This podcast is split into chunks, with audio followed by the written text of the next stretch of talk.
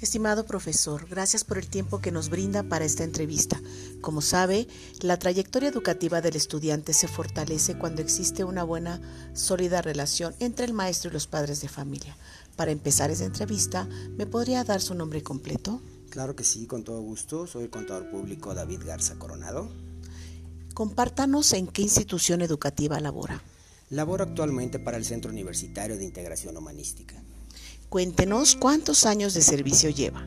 Actualmente llevo laborando ocho años para esta institución.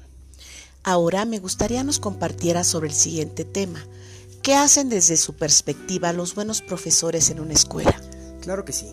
Los buenos maestros motivan a sus estudiantes y desde mi perspectiva, la formación inicial de profesores ha sido y es hoy un gran desafío para las instituciones de educación superior.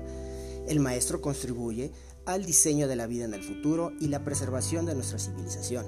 El papel del maestro es tan importante como la participación de los padres si uno toma en consideración el tiempo que los maestros pasan con los estudiantes, vigilando sus estudios y ayudándolos en el proceso de su superación como futuros ciudadanos contribuyentes a la sociedad. Cada día la sociedad demanda con más fuerza la formación de profesionales, capaces no solo de resolver con eficiencia los problemas de la práctica profesional, sino también y fundamentalmente de lograr un desempeño profesional ético y socialmente responsable.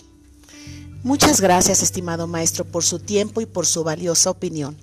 Gran parte de los conocimientos que hoy poseo y que me guían en mis decisiones como profesional los he adquirido gracias a la dedicación y al esfuerzo de personas como usted. Esperamos nuevamente vernos favorecidos con algún tema en el futuro. Por ahora, agradezco el tiempo y todo lo que nos brindó. Hasta la próxima.